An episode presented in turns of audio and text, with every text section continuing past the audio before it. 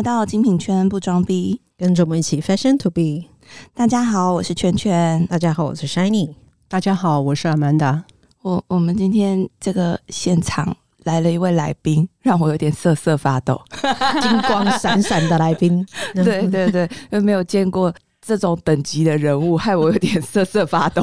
你你不是才刚见过 APEC 吗？哦哦，这个这个我也瑟瑟发抖。差不多等级的，我有点怕怕。对我们今天姑且称这位大人物 C 小姐好了。我们请 C 小姐来聊聊她当初是怎么跟 Shiny 认识的，因为我们是自我介绍一下。对，我们是透过 Shiny，我们才有办法。邀请到这位让我瑟瑟发抖的大人物。Hello，大家好。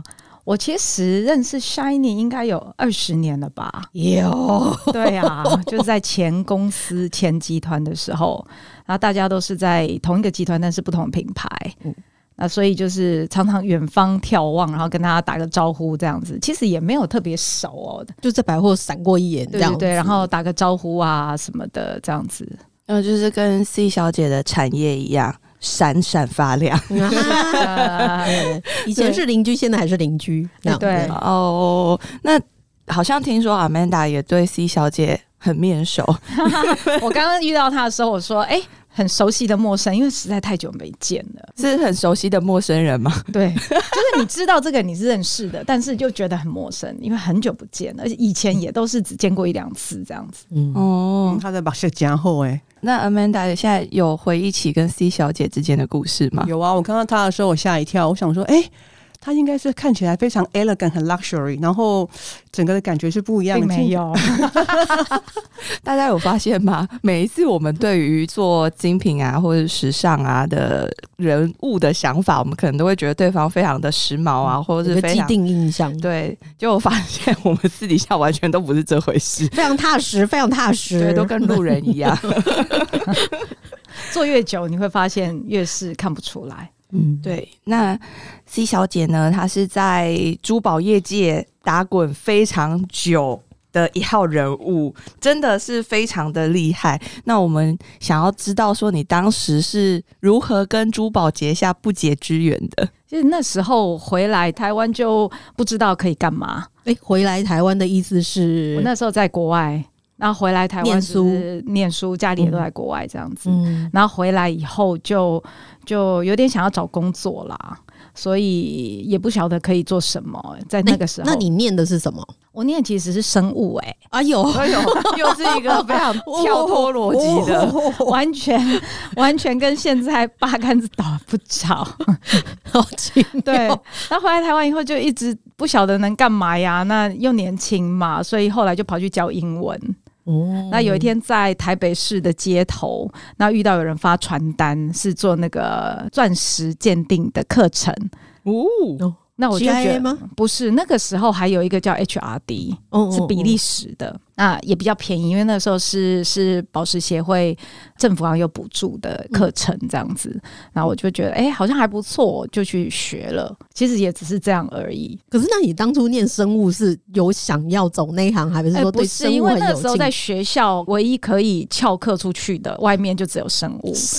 为 为什么只有生物可以翘课？因为你必须要有一个小组，你要去做实。验呐，你要出去抓蚯蚓、抓抓抓青蛙，然后你要解剖，而且像这种东西的话，都一定是一组嘛。哦，那你一组人的话，你就是在旁边聊天呐，然后什么就是比较有趣。那其实你就社会啊，或者是数学，你就是坐在那边自己做，自己要算要背嘛。那我从小就调皮啊，我都是那种带头整老师的那一种。天哪，对，所以所以变成说后来那时候选择了，就是觉得说可以最，就是好像。最容易毕业的课程这样子哦，所以之前坐不住，我现在在坐很久。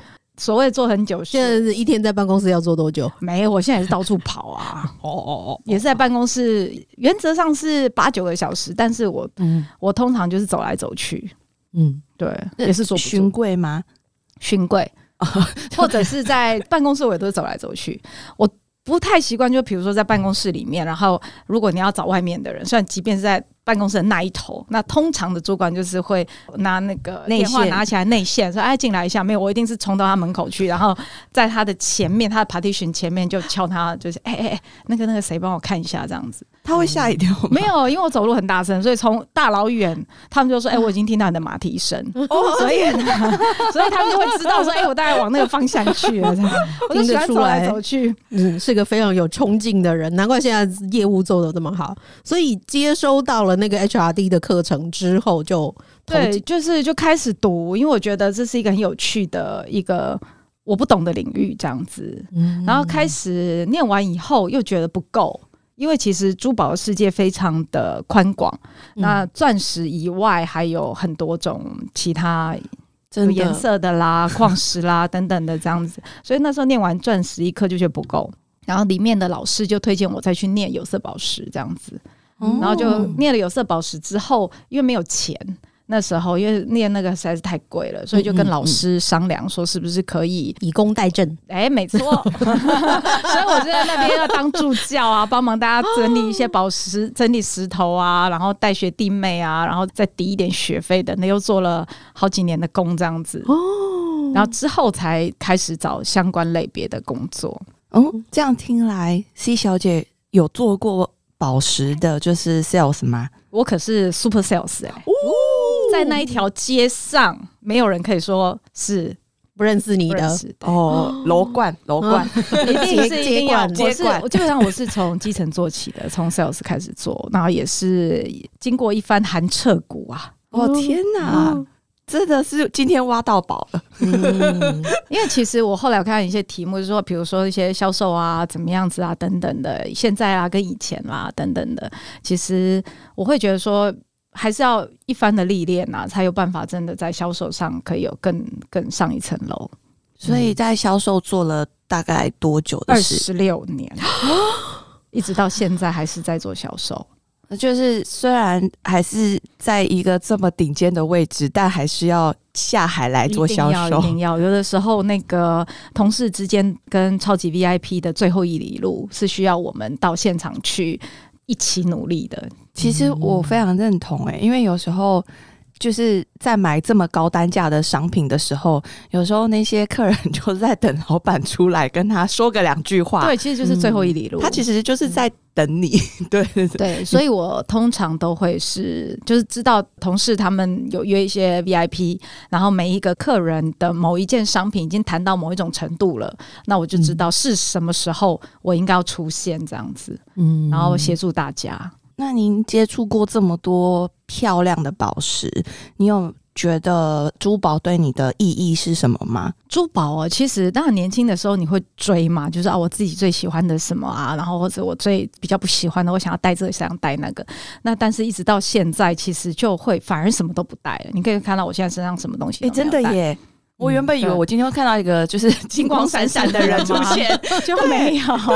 我从皇冠一直戴到，对，怎么会这样子？怎么会这样子？对，就是因为做太久了，什么都懂了，什么也都知道了，所以其实你不会特别去喜爱某一种宝石，因为其实每每一种宝石它所代表意义跟搭配性是不同的。然后再加上因为懂太多了，所以现在就是买得起的不喜欢，喜欢的买不起，哦所以后来就现在干脆都不戴了。哦，原来是这个样子。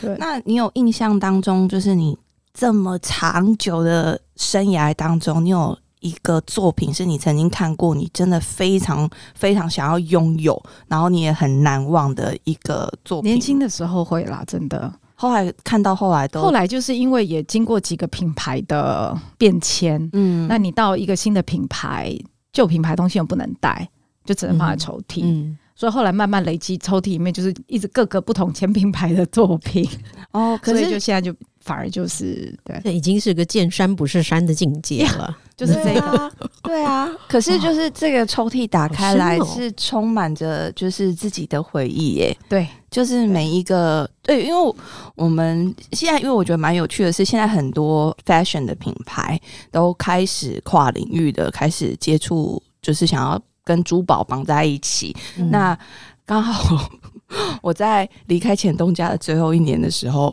我刚好有幸开始接触珠宝，然后我就觉得说，哇，这个是一个真的让我觉得非常广大的领域，然后我也就是觉得很特别。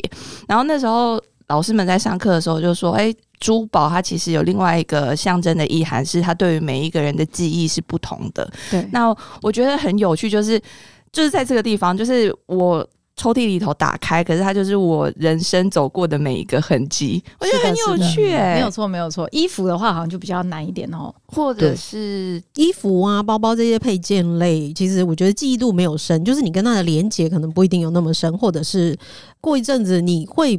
比较容易把它，比方说卖掉，或者是送给别人。但是珠宝好像情感上的连接会比较深一点啊，这是什么时候的啊？然后谁谁送我的啊，或者是什么？所以回到你刚刚那个问题，如果你在我自己再想一下，如果说你问我对我来讲最有意义的话，反而会是我老公送我的一个一个戒指，订婚戒吗？我们算是裸婚，所以当时是没有任何东西，是后来。就是比较好的时候，他才给我的东西，但是当做是我们的婚戒这样子。那所以那件东西对我来说意义是比较大的。嗯，大部分的人好像选择婚戒都会从钻石开始。入手，但是我后来有发现，就有一些设计师的夫妻，或者是有一些对于时尚或者是艺术比较有想法的人，他们不见得就会挑钻石。没有，我的也不是钻石。你说对了，真的。你看那时候我就跟我先生说，我不要什么钻石、红宝、蓝宝，只要是一般人说得出来的，一般的消费者说得出来的宝石，我都不要。那那个时候你已经进这个业界了，对对对对对。就是让他去想这样子，那最后他挑了什么？一个亚历山大猫眼。哦，猫眼石，那中间有一个有一个眼线，天哪，感觉很美。然后感觉就是他就是他他是一个极度浪漫的人，所以他就说就当做是我随时睁着眼在看着你，但又感觉自己被盯，你知道吗？所以我也没戴。感觉这个 C 小姐的爱情故事也可以讲一集哦。天哪，这样可以哎！刚刚还觉得有点浪漫，然后后来觉得说，嗯，暂时先收起来。可是他算很认真呐，很认真，所以他有先去研究过，说哦，猫眼石代表的是什么意义嘛？对，就是说。还蛮特别，因为一般人随身 CCTV 的意思嘛。对，天哪！但是他当时的表达应该不是这样啦，因为就是你知道，我我想比较多，就想说，嗯，谢谢，我觉得好棒，我好喜欢。不过是真的很喜欢，因为一般人也没有想到过说会用这种宝石这样子。对啊，非常非常的有意义耶，就很不同。那。就我之前有听到 Shiny 跟我分享说，其实台湾是一个很特别的市场，就是因为刚好讲到作品嘛。他就说，其实你可以仔细去发现，所有的 fashion 品牌，它如果要做城市联名或者是一些特殊纪念的一些款式的话，它可能是纽约或者是东京或者是一些比较著名的景点，可是它不会有台湾。但是很多珠宝作品，它都是会。根据台湾特别来为它做设计，然后像最近一个台湾版，台湾版。对，像最近卡地亚新开幕嘛，在一零一，然后好像就有一些作品是为了一零一。对去特别设计的，这是一个很特别的现象哎。嗯，也还是要看品牌啦，还是要看品牌，有一些品牌它是不愿意的，那有一些品牌如果有这样做的话，那他就会一直不断的有这样子的作品。嗯，可是你说老板够不够力吗？还是不是啊？有一些品牌它不太会去做某一个时间的限量，特别是在高级珠宝。如果说我现在讲是高级珠宝领域，就是说所谓高级珠宝就是两百万以上叫高级珠宝。哦，对，长知识。对，它我们一般来讲所有的品牌会分成三个阶段，一个是大概是五十万以下的，就是一般的搭配型的珠宝；五十到两百万的话，我们是中间的珠宝。嗯，然后。两百万，两百万以上就会是高级珠宝这样子。哦天哪，我那以上到以上是 whatever 上这样子，没有天际的，没有天际到宇宙，对，到宇宙上都叫高级珠宝。所以其实从高级珠宝领域里面，我们还会再细分啦。哦，但是如果是高级珠宝的话，因为一般来说，它金第一个金额比较贵，第二个可能是会考虑到传承。嗯，那有的时候就比较不会说是哪一年的什么样的作品。通常都会是年度的这个品牌年度的的限量作品比较多，因为避免会说啊，这是哪一年的作品，就会比较沦落是旧的或古董的这样子。可是每一年，但是如果入门的珠宝的话，就比较会有那种限量的。您刚刚讲到的说哦，什么地方限量的，就比较会有。可是如果就是比如说每一年的一个某一个特殊的作品，那这样子是很具有收藏价值的吗？呃，是，通常都是这样子。那价格也会比一般的还要再贵个五到十个 percent 这样子，一模一样的东西哦。哦，原来一样啊，很多服装好像也是吧，服装包包好像也是。嗯，服装包包的限量作品最后就会沦为纪念品。珠宝因为可能金额比较大啦，所以就比较不会有这样子。但是有一些品牌的确是会做，手特别手表会做什么一零一纪念表啦，纽约纪念表啊，哪里纪念表。那我们的话就会是比较少有一个地标，我们通常会是一个地区这样子，做大一点的话，嗯嗯或者说某一个区首先发行这样子。哦，嗯那像这样子的作品，它限量，它大概是什么样子的程度？因为我们有时候的限量大概是这个地球会有大概两万亿颗所以我通常的话你要很留意，就是说它是限量还是少量。啊！对对对对对对对，那限量的话，就要问看是是怎么样子的限量。那有的时候会有一个小的 trick，就是说，很多时候他一开始说做限量，但是假设我限量二十件，可是他可能其实做三件状况不是很好，后面就不出了，那他就会更少。哦，哦，或者是卖太好了，后面再加量，哎，对，哦我们以前卖太好，后面加量很多。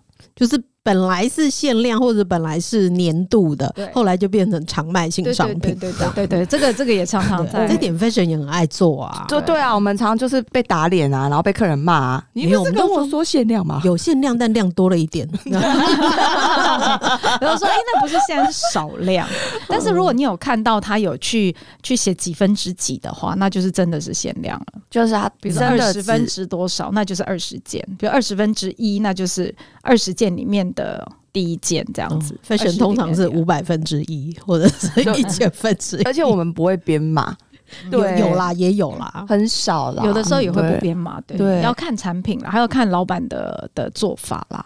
而且因为珠宝的东西有每一颗宝石主石，它的等级其实不太一样，所以也很难所谓的量其实都是产。独一无二，对，所以其实所有的宝石都是限量。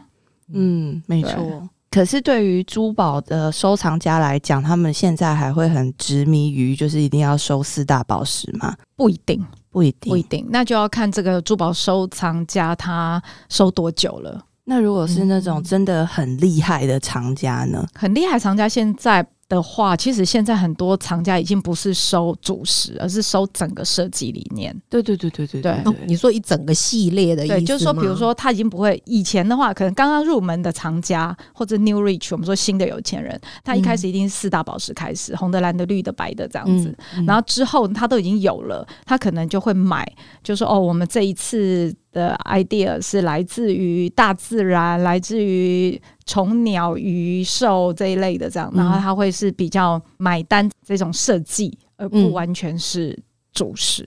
嗯我会问 C 小姐这个问题，是因为我刚好就是有接触到一位客人，然后他会把他的作品收一收，可是有一些对他可能有特殊纪念意义的作品，他还是会留着。他是把珠宝当成一个投资，他每一年会把他收藏的一些比较特殊的珠宝的作品，让他回到那个拍卖市场上。有也有人特别是这样子做的，然后来回个几次，它更贵。对对对对对对对，有可是那也要那个作品本身够特别。哦，比如说它对是，就刚刚又回到限量议题。如果说它是独一无二，又是年度限量作品，然后可能它周边的包装，比如说它有特殊包装，然后总公司那边又给一个有一个 unique piece 的证书，嗯嗯类似像这样这样子的东西啊，特殊的盒子等等的，那它就会价格上就会比较高。所以有一些客人他就会把让他进拍卖市场，但不一定是要排掉，而是要去嗯拱那个神价。对对对对对对。所以我的我也会鼓励我们的同事，就是说你要去拍卖市场去搂那些图给客人看，就说哎、哦你看看我我们的作品，品它之后会怎么样？会上可以拍卖，然后等等，你要不要收？对，这就是我觉得很有趣的地方，因为呢。就是因为我我碰到了这位客人，然后因为他实在太懂珠宝了，然后对于珠宝领域来说，我们的品牌是一个非常新颖的品牌。他觉得说，第一个，诶，做 fashion 的品牌怎么会开始想要做珠宝？那他当然是一个好奇点。那当然他有他的特殊意义在。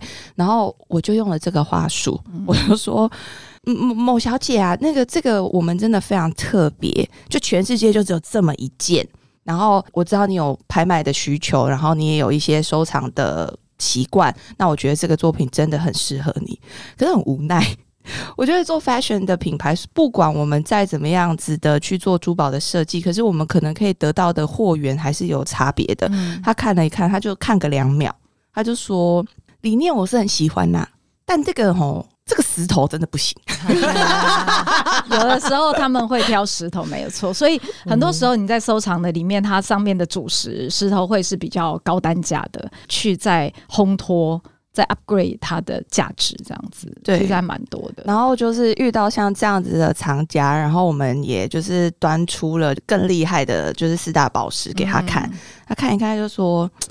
不行，很娜哦，不是，就是品质不够好。他用肉眼，他还没拿 就是显微镜，他用肉眼，他看他就说这个不行。就是已经厉害到这种程度，我当下也是觉得说，好像没有办法再跟下去。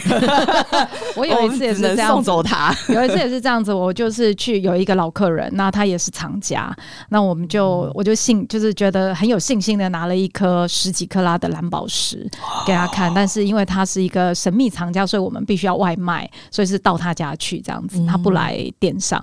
到那边去的时候，我跟他说：“哎，这是很特别，你看这已经是顶级中的顶级啊，怎么样怎么样？”他在那边讲的，他就默默的看着我一下，然后从他抽屉打开，拿出一个二十克拉的放我面前，这样子，在比大小了，天哪！而且他抽屉打开哦，随便拿起来，对对对，然后。那我现在应该要怎么卖他这一半大的？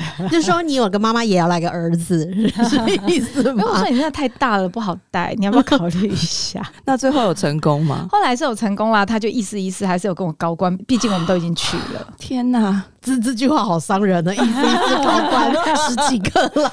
我们对啊，飞旋的高官大概是三万五万。可是这种客人是培养很久哦，培养很久很久很久的，是要一直不断的跟他培养。所以这些其实高级珠宝的 VIP sales，呃，超级 V VIP 的的销售员其实是很辛苦的，是没有自己的人生的。嗯嗯，这是为什么我自己当初从前线销售员转到后场也是这样子。嗯，要不然我想说，我大一辈子都嫁不掉了，因为你没有自己的人生，你所有的时间都在陪这些贵妇啊等等。对，我觉得我也很想要知道这个这方面的故事，就是超级销售员他们到底平常都在陪这些他们所谓的客人都在做些什么事情？因为我有听说过，就是有。这些高级的销售员，他们可能在过程当中，他们半年没开市，可是一开张吃三年的那种。对，常常常常常，通常有一些，因为有一些客人他是轮着买的，因为他不会只有你一个 sales，所以他会是他的预算他是轮的，所以轮到你通常两年或三年一轮是正常的。可是在这两三年里面，你要一直不断的跟他培养感情。比如说我自己以前还在当销售员的时候，我有一个客人住天母。那因为他自己常常睡不着，所以我大概每天哦，大概一个礼拜有三天到四天，每天早上大概五点钟就去天母陪他吃早餐。对。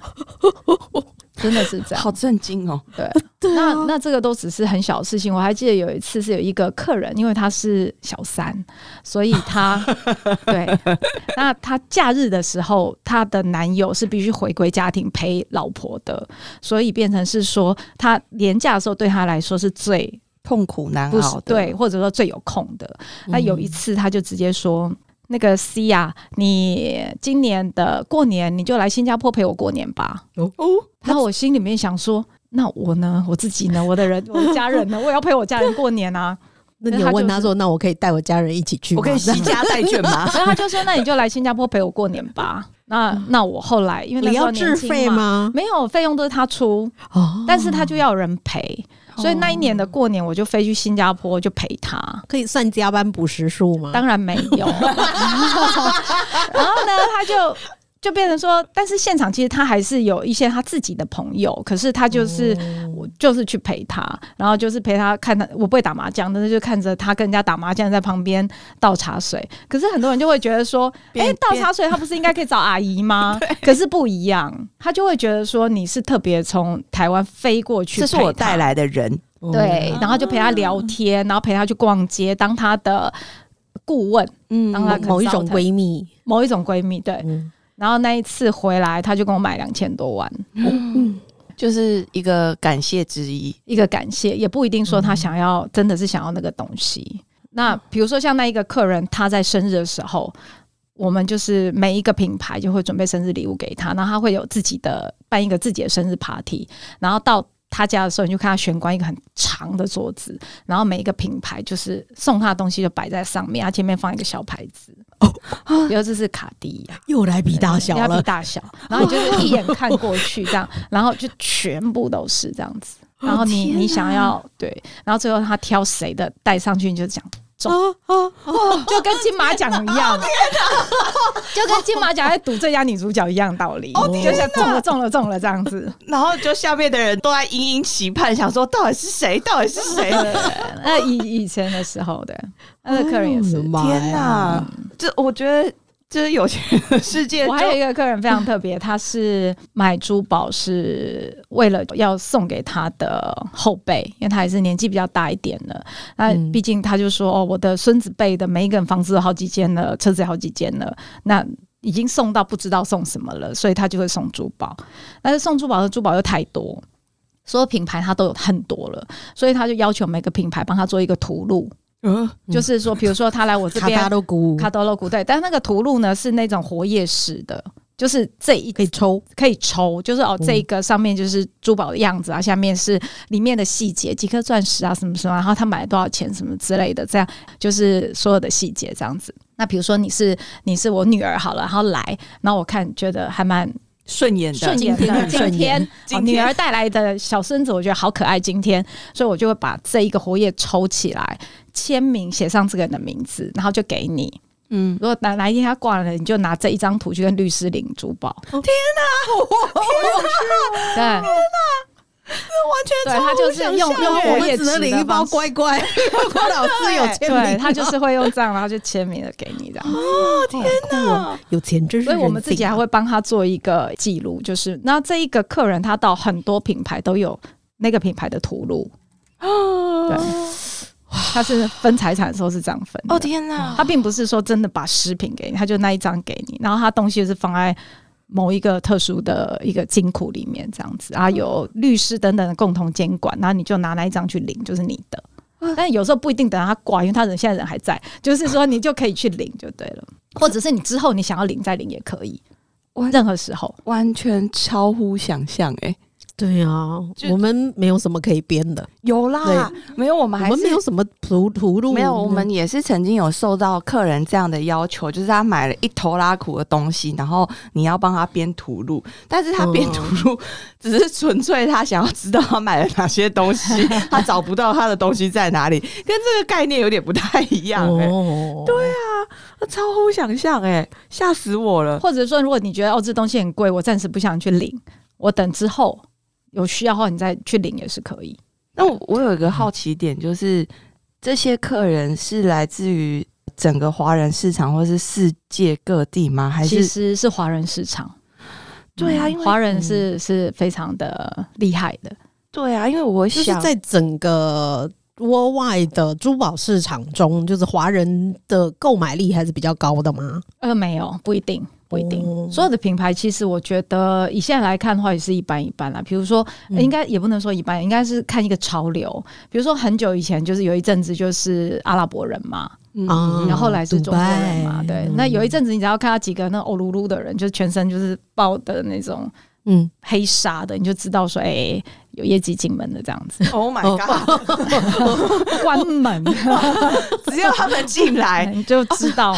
天哪！我我们以前就是这个真的是完全不一样诶、以前就是因为我们有些同事，他们比较会害怕，就是他们不是故意，他们也不是歧视，可是我确实有遇到有同事，他看到黑人他会怕，嗯，他就会莫名的那个也是很久以前的了，就是莫名的恐惧。那刚好我们以前待的地方，它是一级的观光客战区，嗯所以只要他有看到黑人，他都会很害怕，会跑去躲起来。跟你们看到黑人想要 没有关那种是有钱的黑人是不太一样。然 后你们是官不太一样不太一样黑人放在外面，他们是把客人放在里面。这样不一定不一定。然后有一阵子，在我更年轻的时候是日本人嘛，嗯日本观光对对对那时候日本人来，每一个你就知道说哦，他是来消费的，因为那时候都点点消费客啊税，台湾没有。因为那时候日本人不都点点客嘛？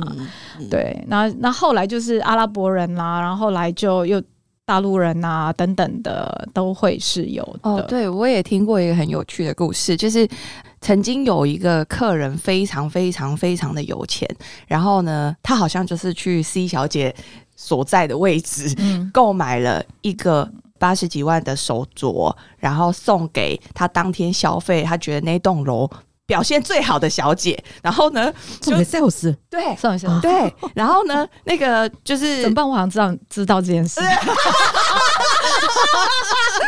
对，然后呢，那个室友在很莫名其妙，他在接客人，然后接到一半的时候，然后突然间就是 C 小姐所在的地方的小姐就立刻拿着一个东西，像咚咚咚咚咚咚冲上去，就说不可以不好意思，对对，他说不好意思，那个这个是要麻烦你签收。然后客人就吓了一跳，想说什么东西？他说：“哦，因为刚刚某某先生说，他觉得你今天对他的服务，他想要表达对你的感谢，所以他送了这个手镯给你。那这边要麻烦你帮我们签收。不行啊结果没有，那个小姐收了，啊是吗？但是呢，我我觉得这就有点心机在里面。嗯她收了之后，她带着那个手镯，亲自的再去找回那个客人。啊，一定要这是。又另外一回故事。又很长就对了。哎呀，嗯哎呀我们也有一个客人，他是有一次他跟我们买了一百多条手链嘛，跟我们订了，他就是送整你们也有团购，一个客人，然后他是送他是在饭店的商场，然后就送里面全部每一个，是小件的啦，就是大概两三万块钱的这样子，然后就送里面每一个员工这样子天哪打！赏，我好像知道你说的是谁耶，对，因为我有打赏到一条。你有打赏？对，他就打赏，他就打赏。天哪！你们两个既然有姻缘，有被打赏，对，因为这个也是我都会戏称说是结缘神嘛。对他就是打。对啊，因为客人也是我当时送东西，然后到客人家，嗯然后客人就说：“嗯，圈圈啊，你来。”然后我就说：“啊，是。”然后我就在门口等他，然后他就突然间拿了一条结缘绳给我，说：“来，这个送你。”然后我就听他说：“哎、我想说，哎、天哪，这个不是要一个就是大概一两万或两三万吗？”然后他就说：“来，这个送你，辛苦了。”然后呢，我就我就也想说。不疑有他，我就带了，然后就就别人就说天哪，好羡慕哦什么之类。然后因为我带了一段时间之后，我就想说我要去做一下保养嘛。然后呢，我就把那个顾客资料给那个店家，这样。然后店家一看之后就说：“哎、等一下，等一下，那个电脑宕机，因为跑不完，就是就是那个资料就就就就就就就就就就就。”然后他就说：“嗯啊，他们就昵称说哦。”这位是总店的干妈，干干姐，干姐，对对对，我就说，对我就说，哎、我说不是我，不是我，是人家送我的，对，因为其实精品的东西每个都有编号，嗯。所以会马上就可以查出来是谁买的。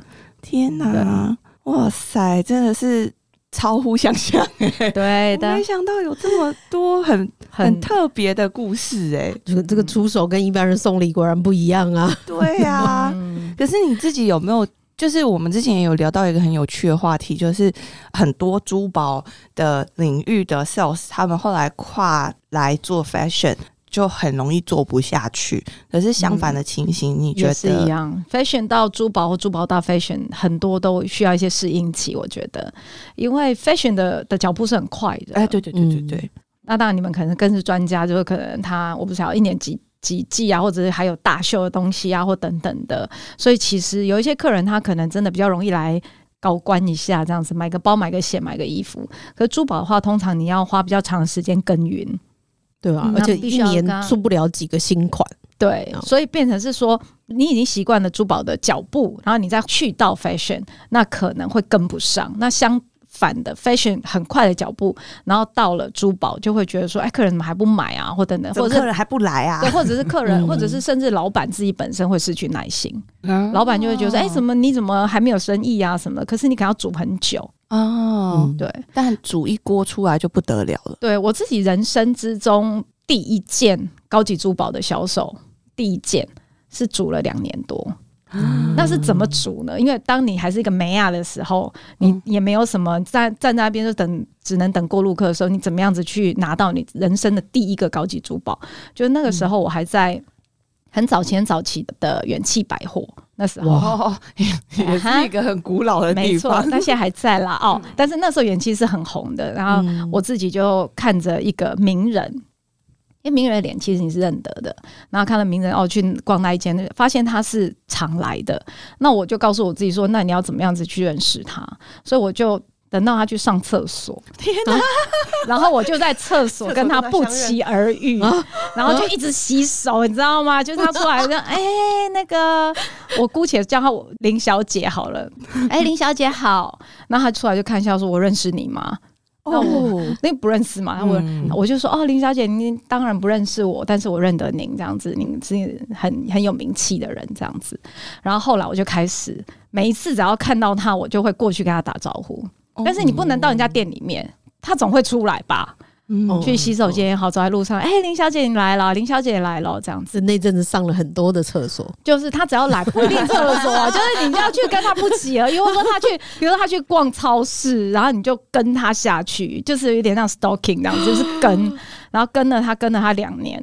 然后有一天，他就说：“我到底有没有跟你买过东西呀、但不是那种跟踪的跟啊，你就只能跟他碰到打个招呼走掉，碰到打个招呼走掉。哦我，说没有，他怎么没有说你？你我感觉我一直看到你你在跟踪我吗？不对啊是我那边大家，因为那时候是他只要出现在大门口，大家就已经知道每一家店的店经理就已经在他门口等。哦哦然后看他会进哪一家店。哦可是我觉得在门口等不是办法，因为他不进你的店，永远不会进你的店。哦，对，所以我就才会开始所谓的不期而遇这样子。然后不期而遇了两年，他就一直想不起来他到底跟我买过什么。但是，但其实因为他没有跟，造成这个错觉，对对对对，因为他买很多，他就一直不记得。熟悉的陌生人，没错，然后我就我就让他一直觉，后来他就问我说，他就说，哎、我到底我有没有给你买过东西，还是我跟你买过什么这样子？然后我就说，哎呀，可能你贵人多忘事，这样。我说我是这一间店的，我就引导他到我们店上这样子。然后之后又就会更熟一点，哎、你叫什么名字？我刚刚我叫什么什么名字这样子。然后之后开始他会问，第一开始问说，我认得你吗？我跟你买过东西吗？你叫什么名字？当他第一次问我叫什么名字之后，再下一次的不期而遇，我就会跟他说：“哎、我是谁谁谁。”这样子，然后开始慢慢唱名，开始唱名。然后之后有一天，他就说：“他就说好了，我再看看你的东西。哎、我好像没给你买过。”我说：“对啊，你看你都没跟我买过。我现在已经可以这样跟他对讲话，对对，就这样子。然后，然后他就会觉得说：“嗯，好，那我跟你高买一下官之类的好了。”所以我那时候我人生的第一件高级珠宝是两百多万，在那时候两百多万可以买搜狗那边的房子一间小小的 apartment 这样子的。哦，然后从那个时候开始，一直到几年前，他都还是我的客人，哦一直到疫情之前。然后我不管到哪一个品牌，他都跟我去那个品牌。哦咦，对，哇，就是所以他那一个客人就煮了两年啊，就 cook 了两年。他是你算是这个行业的贵人呢，呃，累人，累累的人。你知道我们要开始讲民间故事了。连要讲民间故事，那但是他人还蛮好的啦。到后期就是他该买的也都买了，那已经就是一个情感的连接这样子。哦，甚至有时候我在前品牌的时候，就是老板毕业季打电话。林小姐，好啦，你这个月缺多少啦？缺三千，然后他就，哎、我跟跟我们他，他真的这样他就是他就是直接汇到公司户头里面，然后你想帮他销账销什么就拿给他，就你就自己帮他决定，帮他挑，帮他挑，然后送去他家给他。你怎么确定你帮他挑的他一定会喜，欢？他根本连猜都不有猜，就就丢。他就拿了以后就打打开看看一下，就收起来，然后我们就继续聊天这样子。就确定里面有东西就好。我很好奇耶，这样顶级的客人啊，他们买东西会不会就说隔了一两天说啊，我改变心意了？就好像我们做不会，他们没有那哎、有两种，一种是会改变心意，一种是不会改变心意的。那通常会让你选的是不会改变心意的，因为你已经很知道他有什么。就是你们跟客人中间的情谊，其实嗯，但是那比可以说也只有一个啊，二十几年也只有这一个啊。对啊，而且他疫情之前他就在国外嘛，然后他就没有回来了，对啊，嗯，他就也也暂时应该不会回来。所以你遇过煮最久的就是两年多吗？还是有更久的？一般来讲，一两年是正常的啦。那超过两年就、就会更久，但是从零到有两年是长的，是算是最久的。我觉得这个真的是，就是像我自己也是从 fashion 转到珠宝，我就觉得真的哦，这个久火很小呢，火力很小呢，要要一波就固哎，炖。可是你慢火这一锅炖起来之后，那就不一样，就炖很大锅，就炖很大锅。而且这都精华呢，每一口都精华。对，嗯但是要多有耐心啊！那就要在这一行够久。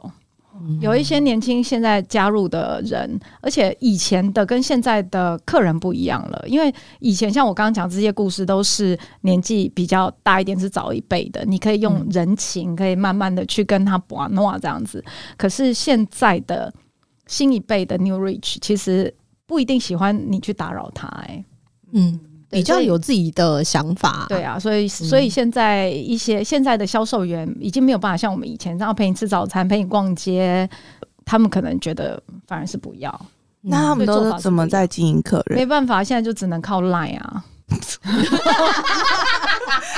客人会不会不看 line，会觉得你们好吵哦，一直告诉我做活动啊，一直叮叮叮叮叮有啊有啊，我就我就说的，我其中那一位就是客人，他就是这样，他就是不看赖，他只要就是真的打开你的赖，他就是有话要跟你说，否则你看所以你他要等很久。对你都以为他封锁你，你知道吗？他就还过一阵子，就是想说，哎、他都没有读，他是不是封锁我？然后还传 iMessage 给他，还说没姐，你是不是把我封锁？你怎么都没有读我我讯息？是不是上次哪里得罪你了？这样子，之类的，他就说啊没有啦，我只是在忙啊，他就点开我的 line，然后回我讯息。对，嗯也有这样子，因为现在的你已经不太有办法去像这样，就做法不太一样，就变成要另外一种的投其所好。嗯，对那有有一些建议可以给新的珠宝销售员吗？他们除了 line 之外，还有什么方法可 没有啦，其实基本上，因为珠宝的话，它还是要，如果说你要一直去开发新客，当然是比较辛苦一点的。除非说它是真的只是一次性的购买，否则如果你要希望变成他是你的 repeat 的客人的话，我觉得不管是以前还是现在，现在销售员都要多长一点眼。怎么说呢？比如说这个客人走进来。离开以后，你要帮他自己做一个记录，这是我自己这么多年我一直在做的。比如说，哎，我看到 Shiny 啊，短头发，然后他戴什么，戴什么，戴什么，戴什么，这是我早年在做的事、欸。对，一定要你要把它记下来。那当他下一次再来两次、三次，你发现哎、诶这个人每次来都是戴长的耳环，假设来讲哦，他都是穿靴子等等的。那你就可或者带什么样的包，带什么样穿什么样的打扮，不一定是品牌，但是他的感觉。那他在下一次来，或者说你要推荐他你们的产品的时候，你就比较可以投其所好。甚至于有的时候，我有遇过，就是有客人来，他说：“哎、我想要买这个。”我就说：“你不要买这个。”他说：“为什么？因为你这个跟另外一个牌子的某一条耳环很像。那你要不要考虑买项链可以搭你另外一个品牌的耳环？哦，帮他做跨品牌的 Total Look，但是 Total Look 是他，你不用特别，但是你要去记得他曾经有过什么。那你去帮比他，fashion 更贴心，更更细。那这样就他就很感动。哦他就觉得你不会不是要来骗他钱的，然后这个客人就会粘着度就会比较高，哦甚至久了以后，我常常告诉我的同事就说，你不是珠宝 sales，你是一个精品的顾问，精品的 consultant，嗯是所以自己本身要从以前到现在都一样，你要阅读大量的或者是大量的精品的资讯，去外面看也好，或阅读也好。所以反而真的在专业度上面，现在的销售员还是跟以前的一样专业吗？还是说他们只是占比不同？占比不同，哦占比不同。现在你真的来，然后你一直跟他讲说这个一克拉，然后什么等级怎么样怎么样，这个当然是卖点之一，但是已经不是主要卖点。嗯因为其实大家都可以比啊，去那边比啊，去那边比啊，然后比价啊这些。嗯，对，那就如果你现在卖的东西是石头的价钱有，时候一翻两瞪眼嘛。对啊或者是每个品牌的定位不一样，它可能定价也会有些许的不同。那如果这个客人只是来比价的，那这样子就也不完全是是我们的主流客人。懂明白。诶你有印象深刻，就是你们曾经带过的员工当中，有让你觉得哇，他真的很优秀，然后真的很厉害，然后连你都会觉得哇，后生可畏啊。的有有很优秀的、啊，也有很很糟糕的，对，都有啊。好，我都想听。糟糕的先好了，糟糕先吗？糟糕的话呢，有有一位是我觉得蛮特别，是是很新的一件事件。哦，对，他就是很很本人有幸参与其中的一啊，个事件嘛、是的，是的，就是那一件，是目前让我就是记忆犹新。就是他呢，就是很碎嘴了，就是之前很喜欢在外面去生化，嗯，好可怕，这种是最可怕的人。对，然后之前他在外面生话，我可能也听到，你也没有办法去说他，所以你没有证人。他这次好巧不巧就就到了认识的人的柜位去生话，那认识的人也很好心的提醒我说有一个这样的事情，他就讲他的店经理的坏话就对了。他这个人小剧场很多，对对，反正他 anyway 这个人呢，他就是去讲他店经理坏话。那后来我就开了一张罚单给他，就是一个警告信，小小的警告信给他，告诉他说，你这样子讲你的店经理，那其实你的店经理会很伤心，因为其实他真的很挺你什么的。可是我还是要开你一张单，就是说你不要在外面，就是要控制一下自己，不要在外面讲一些生是非了。那他也签了那个那一张单了。那之后签的时候，我就跟他讲，我就问他说：“那你现在知道你错了吗？”他说：“我知道我错了。”那你知道你错在哪里吗？他说：“我错在我不应该跟不认识的人讲坏话，哈，所以 我应该要跟我认识的人讲坏话，这样就不会被检举了。啊什么？他放错重点哎、对，那件事后续你不知道 对不对？他后续就是说，我知道我我错了，对，我不应该跟不认识的人八卦，他完全放错重点哎、是不是好特别。他是非常年轻的年轻人吗？也没有很年轻了，只是脑子坏了而已。哦，对，因为我有时候肉肉体年轻跟心智年轻是两件事。不，是因为我最近也是常常在感受一些事情，我都觉得说，是不是现在真的是很年轻、很年轻的小孩，我都不知道，我都觉得现在真的很年轻的小孩。我现在遇到的有很多都有一点点那么不长眼，对呀、对啊，我还有一个很不长眼的可以跟你分享。我在办公室里面发飙的时候，在就是偶尔啊，难免还是会发飙嘛。那发飙的时候，通常我们看到主管在发飙，就头低下来做自己的事情就好了，因为就是尽量不要参与其中嘛。然后我们一个妹妹，一个助理妹妹，就全部所有的面，然后就指着我的脸说。哈哈，老板，你今天火气好大，你要不要去喝个青草茶？天哪！然后自己就觉得很幽默，哈哈哈哈哈这样子。然后他旁边的人就拉他，就应该平常表现的很慈祥，你的员工才敢这么然后我就看着他，我就 我就这样比着他，然后我突然间也说不出话来，我就卡住，我想说我现在到底应该怎么办？你知道，我刚好在那个情绪的高点，突然间被梅亚说叫我去喝青草茶，然后我就觉得就突然间冻住，然后我就哎，然后就掉头就先走出去，应该叫他可以去喝孟婆汤了，该。我就掉头出去，我想说也让我自己冷静一下。嗯就我就后面，我一掉头出去，门还没有关紧，我就听到后面的一阵哗然，然后他们旁边人就说：“你死定了，死定了，死定了，死定了。你死呀，你死呀，给你喝孟婆汤”吧对，。就是一个年轻人这样子。对，就是我，对，他就叫你去喝青草茶。对怎么可以如此天真啊？对啊。对，Amanda，如果是你呢？你遇到这样的情形，就是你你就是另外一方面想啊，可见他平常在办公室多慈祥啊。啊，对，应该就是说一个很幽默、很温暖的一个老板。这种的话大概还可以再讲一集。可是你觉得，就是以你现在的角色跟职位，你觉得说情商这件事情到底是不是很重要？，对，所以就是像。刚刚讲到像这样子，会应该要怎么处理，就是一个情商，我自己认为。所以当我走出去外面，深呼吸一个几口气，我再回头过来，我就把妹妹。就是也没有特别叫进来，因为我就当着大家的面，然后用另外一种角度，我就跟妹妹说：“妹妹，你知道你刚刚真的很伤我的心，而且你这样真的不行。所以你今天遇到的是我，如果是别人的话，你大概现在就可以打包走了。嗯，对，好，我以为你会打开那个 Uber E 或 f o o Panda 说来点青草茶，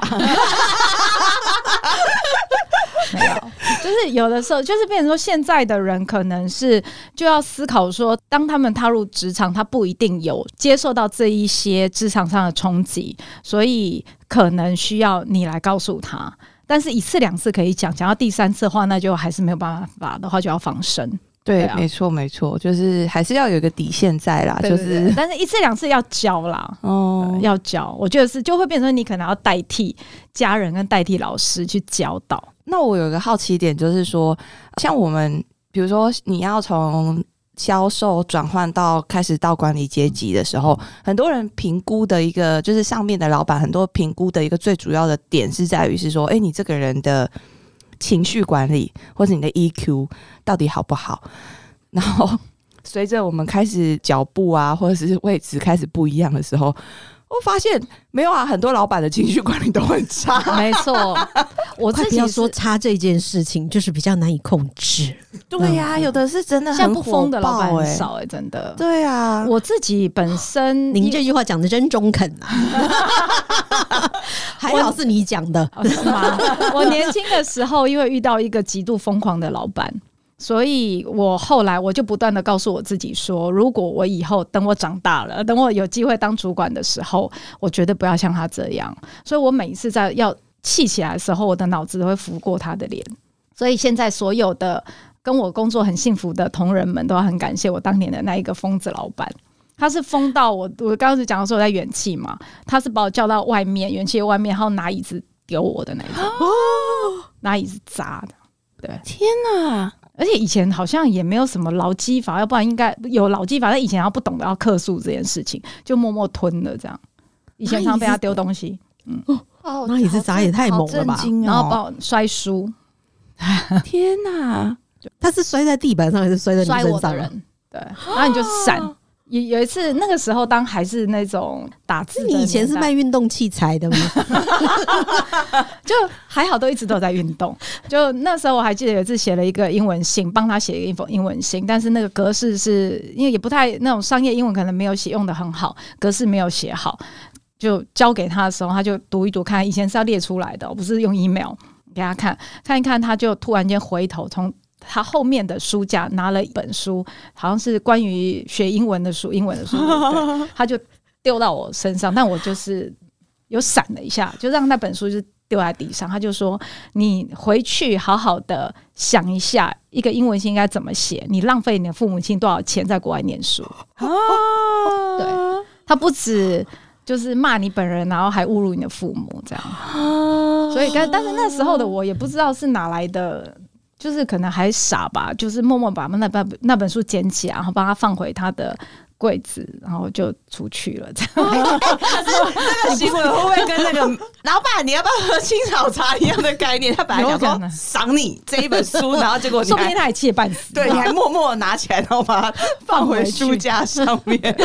他应该想然后以，前那时候那个老板他我们是做那个，他有像半批发这样，所以会有一些裸石，还有一些那种、那种。那多希望他拿石头丢你啊！他还真的丢过，他拿过一整包的这个时候就要接，一定要接。没有，那时候是他拿一整包的 K 链，就是那种链子，一整包就找就往身上砸。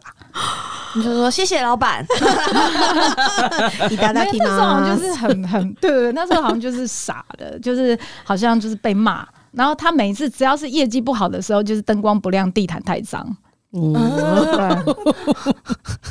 这是什么传说？就是你走进他，只要知道说他要来，然后业绩不好，然后你就要准备，就看看地毯有没有什么什么黑点啊，灯光对不对啊，亮不亮啊，什么之类的。请问一下，像有暴力倾向的老板，你跟他合作多久？六年，哇，佩服！六年，六年，天哪，真的不。可是那时候就不懂啊，因为他不是只有骂我一个，他是全都骂啊，就是大家都是这样骂，所以你就习以为常会。觉得好一点，不是针对你。对，会觉得好一点。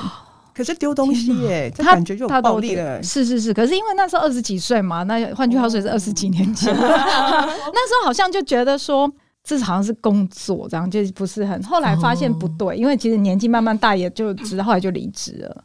但我们现在看到，你觉得还是很棒啊，吃的苦中苦。可是我说所以方为人上人啊，哎，可是说真，我很多基本功是那个时候学来的。那你头上那个疤不是他那个时候啊砸出来的吗？好，我们的节目真的实在太精彩了，我们非常想要再跟我们的 C 小姐聊我们更多的故事。那我们下集分享。如果大家有任何问题的话，欢迎大家可以到我们的 IG 底线 Fashion to Be 底线私信留言给我们。如果有更多想要进入珠宝领域，或者是现在在珠宝领域的后辈们，有任何问题也可以来信问我们的 C 小姐哦。我们日后会再私下询问 C 小姐，然后再帮大家解答。好，那我们大家一定要记得收听下一集哦，也欢迎大家在 Apple Podcast 给我们五星好评哦。大家再见，拜拜，拜拜。